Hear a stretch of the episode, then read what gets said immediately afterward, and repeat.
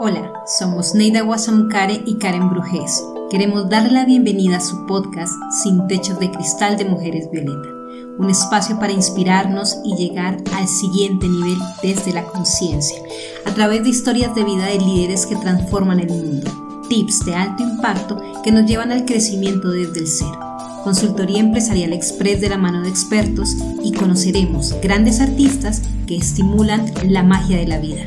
Deseamos disfruten nuestro episodio.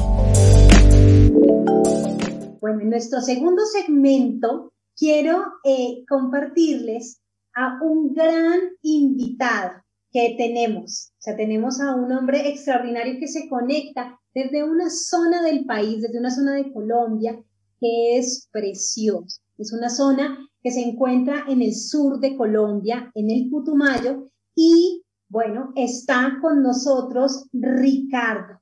Ricardo Castro, él, además de ser un hombre a quien admiro mucho, es un gran, gran amigo que nos conocemos hace un par de años estudiando la maestría. Él es José Ricardo Castro Hurtado, tiene 38 años, nació en Puerto Leguízamo, Putumayo, es hijo de padres putumayenses, médico veterinario zootecnista de profesión es especialista en relaciones internacionales y fronteras y además es magíster en desarrollo rural. Actualmente, Ricardo es líder de la estrategia Agrocena en el Sena Regional del Putumayo, casado y padre de una hermosa hija de 14 años, preciosa es Emma. Ricardo, bienvenido a Sin Techos de Cristal. ¿Cómo estás? Hola Karen, muy bien, gracias por tu invitación. Un saludo también especial a Neida a la persona que intervino hace un momento, que no tengo el, nombre así muy, para Meji, Meji, Meji, eh, fue extraordinaria su intervención. Y pues nada, aquí súper gustoso de estarlas acompañando y aprendiendo un poco de esos temas tan importantes que nos enfatizan en nuestra misión en esta vida, que finalmente es servir a los demás. Mm, qué bien. Muchas gracias. Hola José Ricardo, ¿cómo estás? Hola Neida, muy bien, muchas gracias. Mm. Muy, muy a la expectativa con ustedes. Y yo también contigo, con ustedes. En este caso que nos traes un tema que es bastante, eh, digamos, trascendente eh, y que se sale de, de, de, algunas veces lo vemos como, como que se saliera de lo que es el crecimiento desde el ser, de lo que es el, la persona y resulta que esto está íntimamente ligado porque es lo que nos permite llegar a lo que es la salud, ¿no? Y a lo que es real para poder cumplir todas las demás, el propósito que nos podamos, que podamos tener de vida, ¿no? Así es, Neida. De hecho, yo me atrevería a decir que, que en la ruralidad de todos los, de todas las latitudes, en especial la nuestra, la colombiana, eh, creo que ese trabajo del ser, del servir y de estar conectado con el entorno tiene un papel muy importante porque finalmente es en la ruralidad donde se producen nuestros alimentos, donde se producen una serie de prácticas culturales, eh, de prácticas productivas, que son las que dan eh, las pautas para los crecimientos de los territorios y los crecimientos de, de toda esta, de, de estas ciudades, de estas urbes, que finalmente hacemos parte todos. Creo que la ruralidad cumple un papel muy importante eh, y más en estos territorios donde el conflicto ha tenido un papel bastante protagónico y donde la gente ha tenido que reinventarse constantemente para poder seguir de pie y poder seguir avanzando en esta vida. Uf, sí, sí, sí, porque justamente eso, cuando hablamos, por ejemplo, de, de, la, de lo rural sustentable, ¿no? Cuando hablamos de, de, todo lo que tenemos que, de, de la búsqueda, pues, de, de, buscar la sustentabilidad y por lo tanto, digamos, la mejora o por lo menos el, el, el no deterioro, eh, mm, no seguir profundizando en el deterioro, el deterioro del planeta y, y, el deterioro de nosotros mismos a través de alimentos inadecuados y toda esta cantidad de cosas, pues este, esto está conectado con todo, ¿no? Con, con, con la política, con con la, con la vida, la vida y la muerte, con todo lo, lo, digamos, los hechos sociales, toda la cosa social, este, que, que, que, que está, que suscribe, digamos, que está ahí profundamente establecido en, en, cada región, en cada, en cada continente, en cada país, ¿no? Y entonces eso me interesa muchísimo, porque como tú lo acabas de decir, cómo mantener esa sostenibilidad, cómo mantener esa, esa, esa, eh, seguir expandiendo y trabajando en esto cuando tenemos realidades como los desplazamientos, como las guerras, como los, este, todo estas situaciones, ¿no? Sí, Neida, pero mira, mira que frente a esta afirmación que tú acabas de dar, podríamos tener varias miradas. La primera es la mirada antropocéntrica, es la mirada del ser como tal, donde el protagonista es el ser humano y donde hay un valor fundamental que es el amor, ¿sí? el amor propio, el amor por mi entorno, el amor por mi familia, y eso juega un papel fundamental en, todo lo que tiene que ver en la búsqueda de esa sustentabilidad de la que te hablas. La otra mirada es la mirada del papel de quien nos acompaña, el rol protagónico que tiene la mujer en la institución hogar, ese papel eh, que tiene la mujer en los procesos de conservación, en los procesos de, de poder proteger las prácticas productivas, las prácticas culturales en torno a una institución que es la familia. Y la otra mirada es la mirada ya política, donde hay otros factores que, se, que confluyen ahí, como es el tema ambiental, el tema político como tal, la política pública, el tema económico y todas las demás dimensiones que podamos agregarle ahí. Y entonces con esto quiero colocarte un ejemplo muy especial.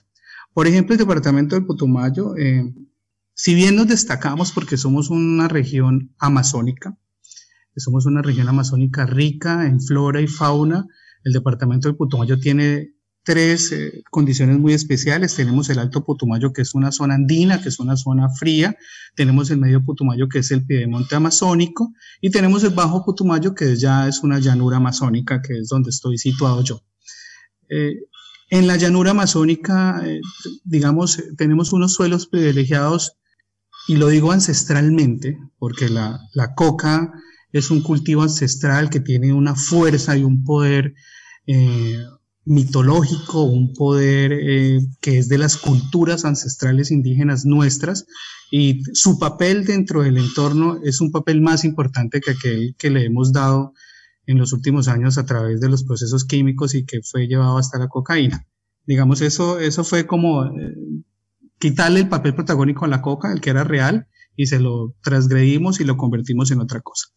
Pero digamos, culturalmente, estos territorios que han sufrido de un abandono estatal o que de la ausencia del Estado, optaron por, ese, por esas prácticas culturales de cultivos ilícitos y hay un choque entre lo que era la protección del medio ambiente y los intereses económicos. Sin embargo, tenemos, por ejemplo, desde la institucionalidad que corresponde a lo que yo hago el SENA, que es el Servicio Nacional de Aprendizaje, es la entidad que más personas formamos en Colombia, que nuestra misión es formar las personas para el trabajo. Hemos encontrado en algunas zonas que, por ejemplo, una asociación que tenemos nosotros que atendemos muy importante, que donde tenemos 60 familias ellas decidieron hace 13 años abandonar los cultivos ilícitos e incursionaron en el establecimiento de cultivos de cacao. Primero ahí rompieron varios paradigmas, rompieron los paradigmas de que sí se puede vivir eh, sin cultivos ilícitos, o sea, la coca efectivamente es una alternativa económica, pero no es la única, hay más.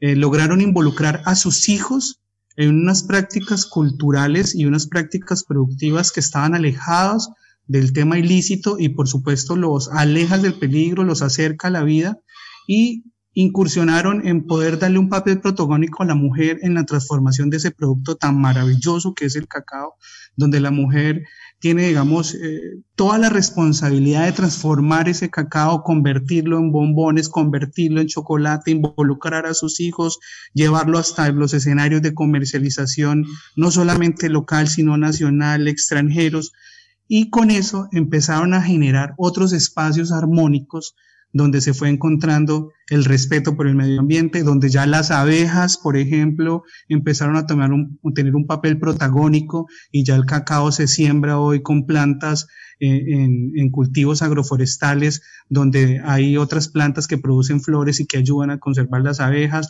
donde ya se, ya se piensan en cacaos de finos aromas, eh, pensando en un mercado internacional. Entonces, en medio de los escenarios que contienen conflicto y que contienen necesidades y que contienen algunos disensos, hay una opción y la opción es el amor, el amor por esa misma vida, el amor por nuestro entorno, el amor por nuestros hijos y el amor por eso que finalmente en conjunto construye lo que llamamos matria. Y matria es eso que tenemos nosotros por dentro como habitantes de un territorio y que no podemos soltarlo. La matria se arrastra con nosotros mismos, se arrastra con el ser humano, se arrastra con el campesino cuando el campesino va de un lugar a otro y se, y se arrastra esas prácticas culturales, ese amor por la tierra, ese amor por las aves, por todo. Entonces, con esto quiero decirte que la sustentabilidad finalmente vive en el corazón de todos los seres humanos y más de los de nosotros los colombianos que en un 82% somos comunidades eh, productoras o campesinos y que nosotros tenemos esa conectividad y esa conexión con la tierra que, es tan profunda como la vida misma.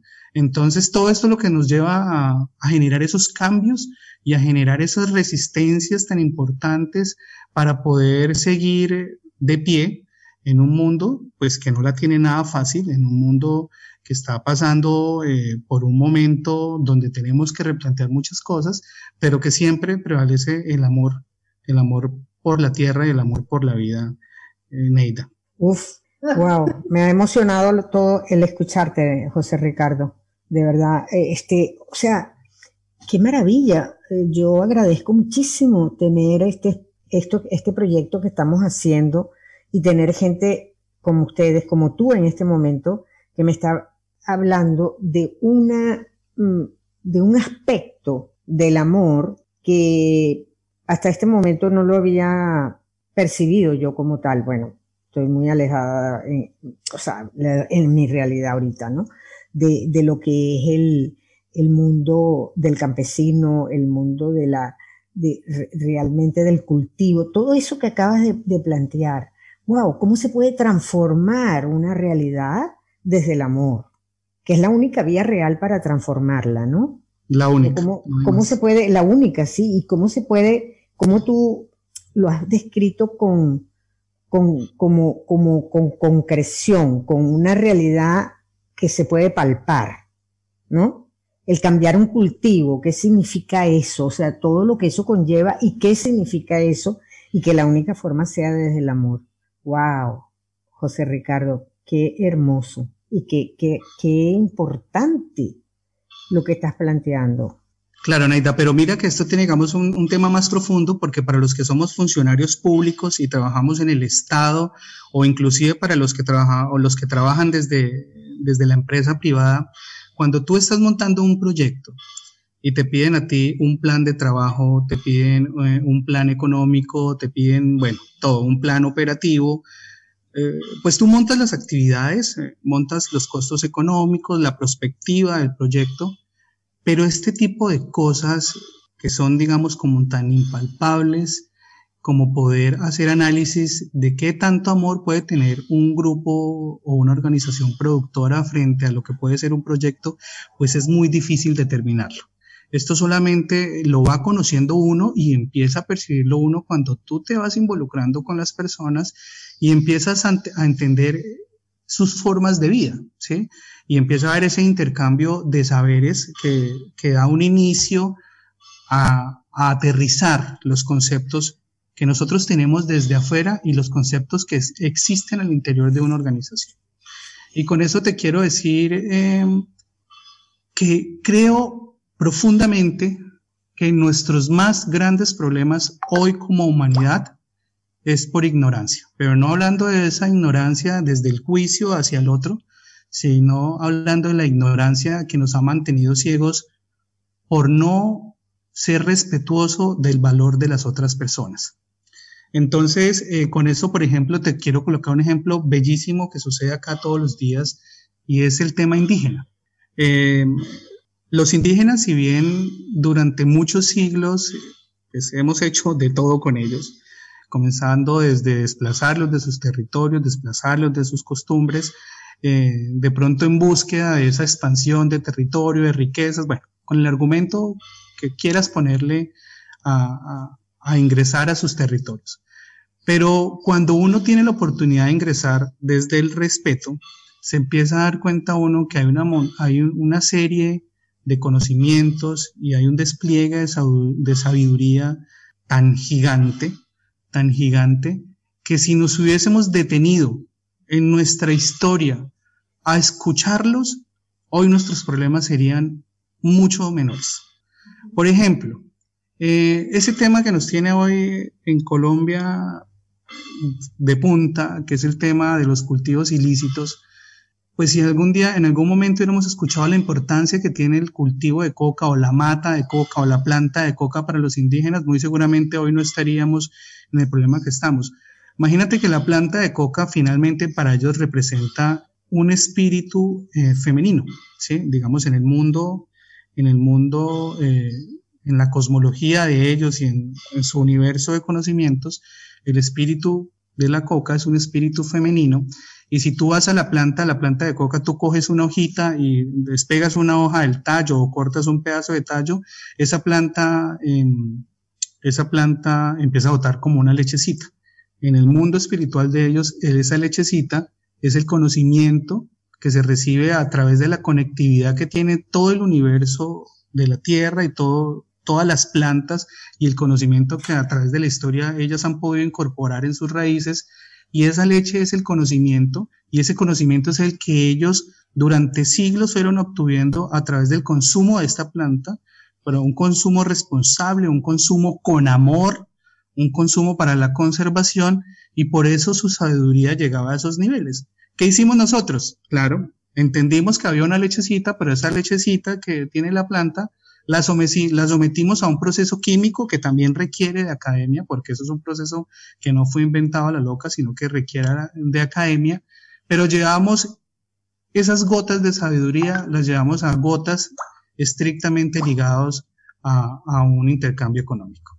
Y entonces hoy por hoy estamos en estos aprietos tan grandes porque priorizamos los factores económicos antes que los factores realmente de sabiduría. Y hablo de esa sabiduría ancestral que hace parte de nosotros, pero que nosotros, eh, eh, detrás de esos sistemas de desarrollo que hemos tenido a través de toda la historia humana, eh, la búsqueda del poder y el crecimiento económico, pues nos llevó a ignorar de una forma muy importante esos saberes ancestrales. Y hoy estamos en lo que estamos. ¿Pero es por qué? Porque nuestra mirada hacia el desarrollo es una mirada que carece de amor si nuestra mirada al desarrollo tuviera un poco más de amor, muy seguramente el papel protagónico que, tendrían o que tuvieran las organizaciones productoras y los campesinos sería otro. Y muy seguramente estaríamos, eh, la FAO no tuviera ese papel tan preponderante en, en, la preocupación que hay hoy por la producción de alimentos. Se supone que en los próximos 10 años vamos a tener problemas de hambrunas porque la producción de alimentos ya no da para sostener eh, toda la necesidad que tiene la tierra pero siempre construimos nuestros proyectos desde los escritores, desde los escritorios eh, de los académicos en las ciudades. Cuando tenemos que sentarnos es con los que conocen y que han estado vinculados a la tierra durante siglos. Entonces es cambiar esas miradas. Las miradas, las miradas del ser humano no pueden ser más miradas egoístas, tienen que ser miradas colectivas, miradas que tengan un aspecto eh, mucho más grande hacia el amor, porque es ahí donde está la solución. Qué bien, Ricardo, lo que nos estás compartiendo, porque nos sacas precisamente de, de, la mirada antropocéntrica, pero también nos vinculas a la mirada antropocéntrica, porque los seres humanos somos seres de amor, o sea, cuando nos conectamos con esa energía desde el amor, tenemos la capacidad de eh, desarrollar, establecer o ampliar la creación. ¿Qué es lo que tú nos estás diciendo? Yo quiero compartirles a ustedes que eh, en este momento va a quedar tanto Neida como Daniel en el programa Sin Techo de Cristal porque yo eh, debo sentarme en este momento. Ahorita empiezo mi participación en el Women Economic Forum en Bolivia, así que eh, quería, quería decirte, Ricardo, que, y no porque vayas a terminar en este momento la entrevista, sino yo debo ausentarme, quería decirte que esta mirada del amor, de la amplitud del amor, como una energía que moviliza, que transforma el mundo, que, que, nos permite conectarnos con nuestros indígenas, con la ruralidad, con la tierra, con el desarrollo humano, con el desarrollo social y con el desarrollo de la globalidad, es algo como Neida lo planteaba anteriormente, es la primera vez que lo estamos abordando y yo quiero agradecerte porque nos conectas con la esencia, o sea, Migi nos conecta con la grandeza, nos conecta con lo que traemos desde la grandeza y tú nos conectas finalmente y nos vinculas y nos pones el amor como una categoría para, eh, para verdaderamente repensar el mundo, no solamente amamos a nuestra familia, amamos a nuestros hijos, a nuestras parejas, a amigos, sino cómo el amor puede verdaderamente ser esa categoría universal que simplemente nos transforma. Eso quería decir. Gracias, Ricardo. Y yo me ausento, Neida. Quedan con este precioso y maravilloso invitado. Daniel también quedan allí. Así que después estaré escuchando en nuestro podcast cómo eh, fue la entrevista. Un beso, Ricardo. Un abrazo. Muchas gracias. Encantadísima, mi amor. Un abrazo. Mucho éxito. Gracias. Chao, hermosa. Este, a ver, eh, José Ricardo, em, te, iba a te iba a decir, ¿tú conoces a un eh, economista que yo conocí hace mucho tiempo, eh, colombiano, que se llama apellido Libreros, y que él tenía un libro que llamó la economía almada? no, no he tenido la oportunidad de leerlo tampoco. Era, mm, su planteamiento era muy interesante porque eso fue hace pues, alrededor de 20 años, este, que mm, en Venezuela, pues yo lo conocí y, tuve, tuve con él la oportunidad de estar en algunas, en algunas de sus talleres y programas, ¿no?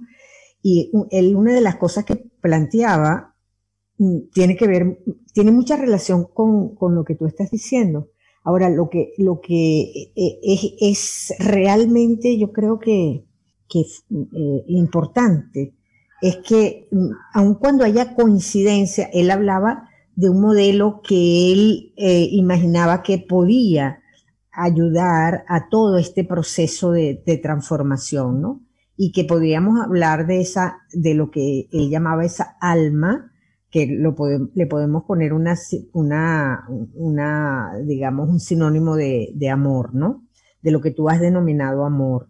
Pero lo interesante es que tú estás en un organismo que va a la acción, que está actuando y que está, este, digamos, de alguna forma influyendo y, y, y haciendo realidad muchas de estas cosas, ¿no? Entonces, eh, bueno, el tiempo pasa y el tiempo, y evolucionamos y las cosas pues mm, se dan, se van dando, ¿no? Este, eh, eh, oye, me encanta, me emociona oírte, porque creo que, mm, por supuesto que nos faltan muchísimas cosas por hacer, pero que dentro, si, si podemos como ir cada vez ampliando ese radio de acción de, que haya más influencia de estos aspectos que estamos hablando, pues mira, la cosa se va transformando. Así es, Neida, tienes toda la razón.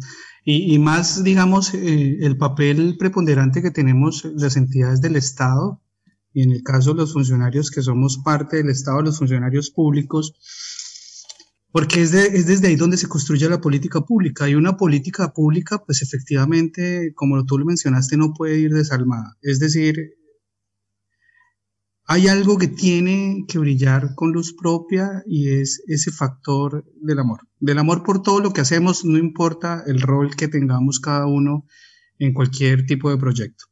Entonces, actualmente, la estrategia en la que yo eh, laboro, en la que fue construida, quiero decirte que para nosotros es muy importante porque en la estrategia donde yo trabajo actualmente, que es del SENA, fue una estrategia que se construyó gracias a un proyecto que se presentó ante el Banco Interamericano de Desarrollo y después se enlazó eh, con los acuerdos de La Habana y donde se tuvo en cuenta el primer punto que tiene que, tiene que ver con todo lo que abarca el desarrollo rural integral y el cuarto punto que tiene que ver con la sustitución de cultivos ilícitos. Entonces, digamos, el origen de esta estrategia va muy ligado a poder girar nuestra mirada hacia esos grupos organizacionales, hacia esos campesinos que efectivamente son un gran renglón en nuestro país y que están sumergidos en esa política, en, esa problemática, perdón, de no, de no poseer tierras de forma legal, de estar vinculados a los eh, cultivos ilícitos y efectivamente eh, de no tener una calidad de vida eh, decente para todo el trabajo que ellos han venido haciendo. Entonces, ¿qué hacemos nosotros aquí? Lo que hacemos es diseñar estrategias que estén ligadas a la política pública actual y que realmente eh, lleven una serie de beneficios y que involucren proyectos que puedan garantizar mejorar esa calidad de vida de nuestros campesinos, pero haciendo lo que ellos saben hacer y que lo que han hecho durante siglos con amor, producir los alimentos para el resto de la humanidad.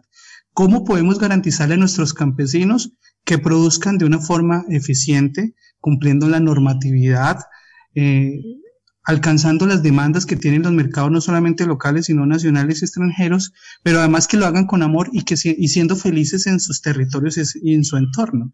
Un campesino no, un campesino es campesino por lo que lo rodea y por lo capaces que son ellos de transformar su lugar y su territorio.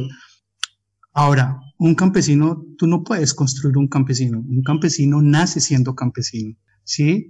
digamos, a un campesino le corre por su sangre el conocimiento de la tierra, el conocimiento de sus prácticas culturales, eh, las capacidades que tienen de transformar un pedazo de tierra en cultivos preciosos, en cultivos que sean eficientes, en cultivos que producen y que son capaces de, producir su propia comida. Uno a veces eh, pasa por un cultivo o tú pasas por una parcela o por una finca y uno subestima las capacidades que hay en un núcleo familiar de campesinos. Pero si tú te pones a ver, yo vivo en una finca, eh, vivo, en un, vivo en el campo y he hecho el ejercicio de, de poder explorar las capacidades que podemos tener los que no hemos sido campesinos, pero que hemos estado conectados a la ruralidad, qué tan buenos somos sembrando y produciendo. No es una tarea fácil, es una tarea muy compleja, pero ellos, ¿por qué lo logran? Porque su conectividad a la tierra y al amor es gigante. Ese rol que ellos cumplen para la humanidad de producir alimentos es, es un rol divino. O sea, eso no, un campesino tú no lo puedes crear en un laboratorio, no lo puedes crear en un proyecto ni en un programa. Los campesinos nacen siendo campesinos, como, como cuando nace un árbol. Ellos nacen para eso. Lo que tenemos que nosotros es ser lo suficientemente eh, generosos para darles a ellos el lugar que se merecen en esta tierra que tanto le han regalado produciendo nuestros alimentos. Entonces es un tema de compensaciones finalmente y es donde cómo podemos tener nosotros las, capacidades de reconocernos los unos a los otros, cuáles son nuestros lugares y nuestros roles y dejando claro que todos los roles son igualmente importantes y todos los roles deben ser compensados y todos los roles tienen derecho a vivir una vida digna, tranquila y con la seguridad de todo lo que puede brindar un Estado. Entonces yo creo que es ahí donde tenemos que trabajar para empezar a cerrar esas brechas de desigualdad que nos llevan a esos disensos tan profundos y a esas fracturas que muchas veces generan dolor y tristeza en una patria como Colombia. Y, y, pues ese es nuestro papel y eso estamos haciendo desde lo público y en el caso mío y en el del equipo que tengo y con la gente que me rodea, lo hacemos todos los días con amor, por supuesto, con muchas dificultades, pero pensando en que podemos construir o podemos dejar unos pasos construidos para que todo esto empiece a tener una tendencia a mejorar. Entonces, claro, lo que tú dices es cierto. El amor y colocarle alma a todo nuestro entorno tiene muchísimo sentido finalmente, Neida. Uf, claro que sí. Gracias, porque fíjate, si nosotros partimos de que los roles, para nosotros poder jugar los roles, lo que tenemos son energías. Hay una, energía de ejecución, que es una capacidad intrínseca en los seres humanos, y una sabiduría intrínseca sobre eh, este, hacer lo que se tiene que hacer y hacerlo bien. ¿no? Y eso es una sabiduría que está ahí, es interna. Y, y, por eso el campesino, eh, este, al estar conectado con la tierra, esa energía fluye, porque hay una, una sabiduría que no, que es ancestral, como tú dices, y que no tiene que ser, este, eh, que, que no tiene que estudiarlo desde la mente, ¿no? Pero también hay otra energía que tiene que ver con, digamos, la, la, la, el derecho, el derecho formal que da el conocimiento en un momento determinado de decir, bueno, esto va de esta forma o no va de esta forma, o lo justo es que se haga esto con estas personas, etcétera, a través de políticas, a través de, de todo lo que hemos conversado, ¿no? Que tú lo has explicado muy, muy, muy claramente. Pero esas dos energías tienen que conseguirse, encontrarse, porque si trabajan cada una por su lado, esas energías se cancelan unas a otras o buscan cancelarse unas a otras, ¿no? Y entonces la única vía que las conecta es el amor, ¿no? Pienso yo. Y, y, y, y, entonces de ahí surge el, el, la influencia, la, digamos, el, realmente la, el logro, el resultado mmm, excelente, magnificado, que puede servir a toda la, a todas las personas, ¿no? Que están sí. alrededor. Entonces, el tener esa concepción que tú acabas de plantear, a mí me llena de esperanza, ¿eh? Me llena de esperanza el, el, el escuchar a un funcionario, a un servidor público eh, que me está hablando de, de, en esos términos, pues digo, mira, este, eh, volteemos nuestra mirada, hacia eso tenemos que hacer, tenemos que, que, arrimar el hombro todos los que podamos, ¿no?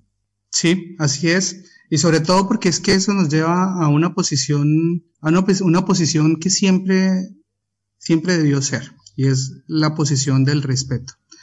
Cuando yo llego eh, al encuentro con mis productores, con mis amigos, con la gente del campo, eh, nuestra posición siempre debe ser y debería ser de respeto, respeto por sus conocimientos, respeto por su entorno, respeto por su familia, respeto eh, por el aire que respiran. Y cuando empezamos a entender que es el respeto el que nos da las posibilidades de empezar a crecer juntos, de la mano, sin importar en qué orilla estemos, empiezan a haber cambios.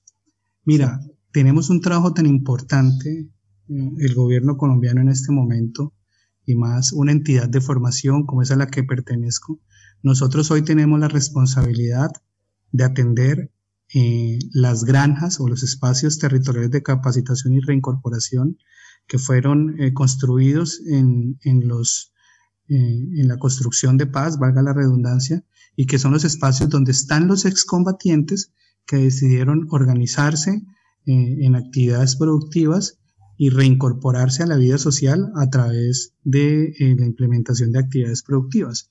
Entonces nosotros tenemos la responsabilidad de acompañarlos en ellos en, en líneas productivas como piscicultura, abejas, eh, cacao, eh, cultivos de madera, eh, turismo. Entonces date cuenta, a veces lo difícil que puede parecer cuando nuestras formas de pensar son muy diferentes y tienes que llegar a un lugar, despojarte de lo que tú piensas, sientes y has creído siempre y con tu posición de respeto tener que escuchar la versión del otro y buscar puntos de encuentro para poder trabajar, ¿sí? Y sobre todo en escenarios de conflicto que han sido sí. tan marcados en nuestro país como lo es el Putumayo y hay muchos otros departamentos que también fueron, fueron y son escenarios de conflictos armados muy profundos. Y cuando tú no has sido parte del conflicto o cuando has estado alejado del conflicto o cuando has estado muy cerca y has tenido que con tu familia colocar víctimas de ese conflicto, y después llegar a la posición cuando estás en un rol laboral de tener que sentarte y escuchar, pues es un tema complejo. Pero cuando están, eso, cuando están esos componentes como es el amor y el amor te despliega todos esos otros escenarios como es el respeto, pues se pueden dar pasos de construcción. Y yo creo que ese ha sido uno de han sido uno de nuestros más grandes em, muros que hemos tenido en la construcción del país, porque cada uno se sienta sobre lo que cree y no sobre lo que es. Cuando tú vas, eh, y, y, es lo que nos tiene hoy por lo que nos tiene, o sea, si el gobierno se sienta en lo que el gobierno cree y los otros se sientan en lo que los otros creen, pues, eh, pues no van a llegar a un punto de, de encuentro, no van a llegar a un punto de negociación, porque cuando vamos a construir, hay que despojarse de lo que uno cree. Sí, sí. Y hay que pararse sobre lo que es. Entonces no es lo que yo crea ni lo que usted crea, vamos a ver qué es lo que hay. ¿Y qué es lo que hay? Pues van a haber una cantidad de necesidades, van a haber una cantidad de peticiones, pero también va a haber una cantidad inmensa de oportunidades. Y esas oportunidades cuando somos capaces de poderlas precisar, de hallarlas, de pillarlas, de mirarlas, es cuando ya entre dos partes nos sentamos y empezamos a construir sobre esas oportunidades. Por supuesto, habrán cosas que resultarán muy bien, otras que no resultarán tan bien, pero con eso uno va creciendo. Entonces, las oportunidades que hay en todos los escenarios y más en el escenario rural, que en Colombia es más del 82%, pues ese es un escenario que hay que prestarle muchísima atención. Y es un escenario donde tenemos la responsabilidad de construir todos con respeto. Los que somos de Estado, los que son de cooperación internacional, los que son del sector privado y los que finalmente son el motor de la tierra, que son los campesinos y los productores. Entonces mira que ni siquiera, ni siquiera las personas que estuvieron involucradas directamente del conflicto son ajenas a probar esa oportunidad de amor y esa oportunidad de construcción. Porque el ser humano per se está lleno de amor. Nosotros desde que somos concebidos, los que creemos en Dios, igual los que no lo creen, sabemos que hay que, que lo que pasa todos los días con la vida es algo, tiene, es algo divino, o sea, eso es inexplicable, no existe, no existe una explicación, digamos, eh, del entendimiento humano que pueda destacar o que pueda precisar con, con, con absoluta realidad que lo que pasa todos los días con un ser humano es algo divino, es algo... que viene de la divinidad nada más. Sí, o sea, solamente basta con asomarte a tu ventana y ver el cielo azul y los verdes perfectos, eso tiene que ser obra de, de alguien superpoderoso. Entonces, cuando logramos entender que nosotros somos apenas una parte minúscula de un gran sistema, pero que estamos hechos con amor, pues empezamos a, empezamos, podemos empezar a dar esos pasos de construcción, pero siempre con el respeto. Y así, es como nosotros hemos venido y en la estrategia agrocena, eh, que es el tema, digamos, nuestro tema fuerte es la extensión agropecuaria y la extensión agropecuaria viene marcado en un concepto muy gigante que es el respeto por el ser humano el respeto por el otro, el respeto por mi hermano y el respeto por la tierra, y no solamente por esos dos, por esas dos dimensiones, sino por los saberes y por la ecología de saberes que pueden haber en esos escenarios. Sí, señor. Ah, es muy grande, entonces nada, pues tenemos una responsabilidad muy grande todos y, y pues quería yo compartirles un poquito de todo eso que venimos haciendo. Mira, yo quiero agradecerte muchísimo, José Ricardo, porque nos has dado un abreboca al tema importantísimo. Yo creo que esto tenemos que seguir eh, teniendo la posibilidad de que nos comunicamos, de que nos comuniquemos y que tú puedas seguir profundizando con esa intensidad, ese respeto y ese amor que lo haces. Yo ahorita te quiero pedir que tú hables de, que tú digas tus redes sociales o dónde se pueden comunicar contigo, porque estoy segura que eh, la mayoría de la gente que que va a escucharte o que te está escuchando quiere tener seguir profundizando contigo algunas cosas. Entonces, este, dime tus redes sociales, por favor, de forma clara y, hazlos eh, despacio para poderlo tener. Eh, vale, las redes sociales pueden encontrar, digamos, todo este trabajo que viene haciendo la entidad como tal en SENA, lo colocan así, SENA con ese Servicio Nacional de Aprendizaje en Colombia y ahí pueden ver, digamos, el despliegue de trabajo que venimos haciendo y pueden precisarlo más cuando se incluyan Agrocena. Agrocena es la estrategia, es una estrategia nacional. O sea, esto que yo les cuento viene sucediendo en todo Colombia, entonces lo pueden buscar como Agrocena. Pero si quieren cosas más detalladas, eh, pueden buscarme a mí por redes sociales, José Ricardo Castro Hurtado en Facebook y pueden escribirme al correo jcastroh arroba. Ahí yo les puedo compartir mucha información, podemos compartir experiencias, los podemos invitar, nosotros hacemos webinars sobre abejas, sobre cacao, sobre emprendimiento. Eh, bueno, vamos a hacer un webinar ahorita internacional con Reino Unido sobre cacao dentro de muy poco, ahorita en el mes de julio. Entonces hay muchas, hay mucho, mucho material. Eh, en el país se vienen haciendo cosas muy importantes y lo que queremos procurar aquí es finalmente contarle al mundo entero que hay una estrategia que a través del, del amor y el respeto por la ruralidad y por todo lo que encierra la ruralidad, eh, hemos venido transformando pequeños territorios y esperamos que eso se siga replicando y se siga replicando para finalmente entre todos encontrar una solución a, mm, a esto que nos viene sucediendo en todo el mundo, ¿no? Como es eh, la escasez de alimentos, eh, los, las problemáticas que hay con los fenómenos eh, ambientales como el niño y la niña, los problemas de agua que ya tenemos en muchas latitudes y sobre todo em, una cosa muy importante que está sucediendo y es el éxodo de los jóvenes campesinos hacia las ciudades porque ellos consideran que de pronto no hay oportunidades cuando realmente están todas en el campo. Claro, es responsabilidad. José Ricardo, yo, yo perdona que te interrumpa, pero es que ya estamos sobre la, el tiempo y se nos puede cortar la, la comunicación. Entonces, este, quiero agradecerte y, se, y la invitación te vamos a, a, a, volver a contactar este, para, para tener, trabajar algunos aspectos, para que tú nos amplíes algunos aspectos de lo que has planteado.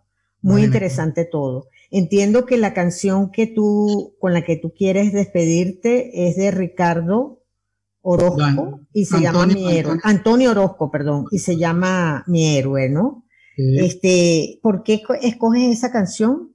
Eh, me acordé de nuestra compañera Meji, em, pues imagínate que mi papá falleció hace tres años aquí precisamente eh, en un accidente de tránsito y yo creo que aquí en esta canción hay muchas cosas que en algún momento quise, quise cantarle y no lo hizo. Entonces, pues Antonio recoge todas esas cosas lindas y toda esa admiración. Qué bonito. Que hoy tengo por mi padre. Y nada, pues es una canción hermosa que yo creo que nos cae a todos. Muy bien. Muchísimas gracias, José Ricardo. Muy agradecida de todo lo que has planteado y lo que has transformado y movido. Vale, Neida.